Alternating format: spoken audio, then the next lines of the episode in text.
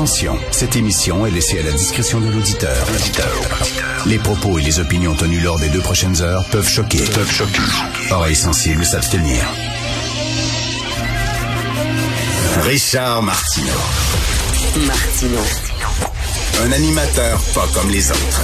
Richard Martineau. Cube Radio. Bon jeudi tout le monde, ça va super bien. La Corée du Nord qui a lancé, qui a fait un tir de missile balistique intercontinental euh, aujourd'hui. Ça va super bien. On a deux coucous. Un coucou en Russie, un coucou en Corée du Nord. Je commence à comprendre pourquoi les films de super-héros sont si importants. Euh, parce qu'on a envie justement que les Avengers se débarquent, là, puis Justice League débarque aussi les X-Men. On a besoin de l'aide de tous ces gens-là parce qu'on a deux fous furieux qui veulent devenir maîtres de l'univers, comme dans les films de super-héros, finalement. Alors, euh, finalement, c'est presque des films hyper réalistes, ces films-là. C'est vraiment quel drôle d'époque.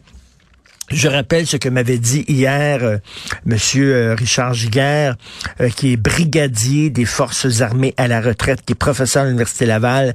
Il m'avait dit si il y a un mois, Monsieur Martineau, vous m'aviez dit qu'il y a une guerre en Europe qui menacerait peut-être la sécurité mondiale et qui pourrait se transformer en guerre mondiale, je vous aurais dit vous êtes fou complètement.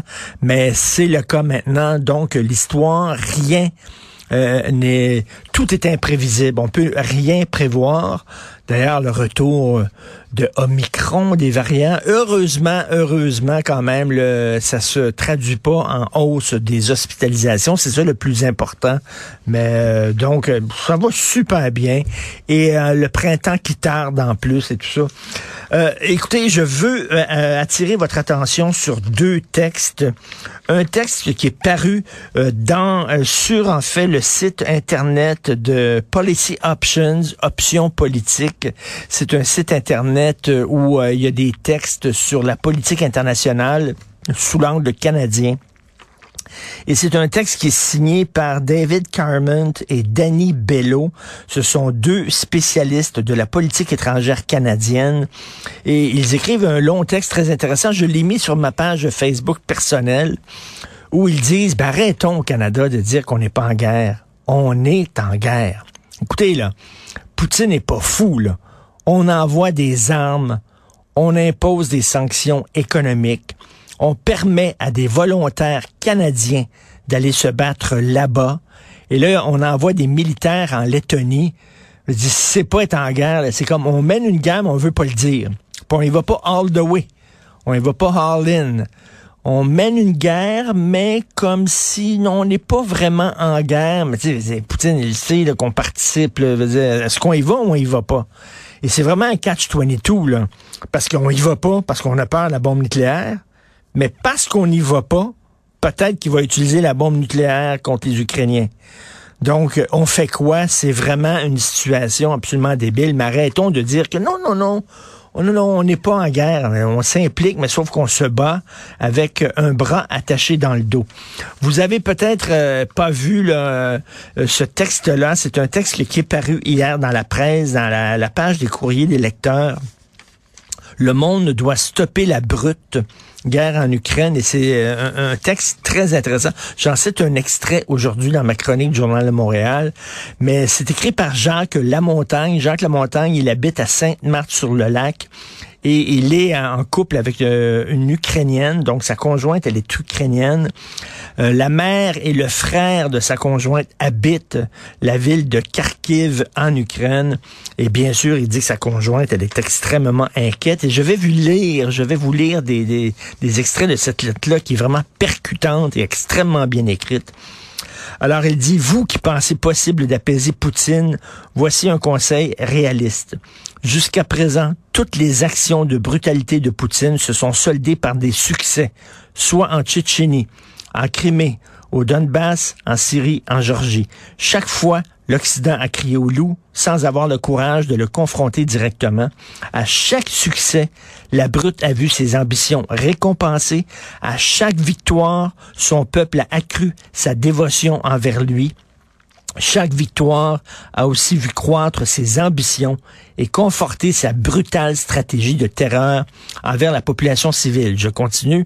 Il faut beaucoup de courage pour confronter un abuseur face à l'Ukraine et au reste de l'Europe. L'intimidation dont faisait preuve Poutine jusqu'à récemment s'est transformée en agression brutale, en invasion et selon les rumeurs, sa prochaine arme sera chimique. Et là, il dit, le monde doit stopper la brute. Maintenant, de toutes les manières possibles, car la brute, qui n'a jamais connu de réelle défaite, n'arrêtera jamais d'abuser. Mais quand la brute perdra enfin, elle s'effondrera. Il dit que la brute n'a jamais vraiment connu de réelle défaite. En Afghanistan, par contre, il oublie ça, en Afghanistan, quand même, les Russes se sont littéralement plantés.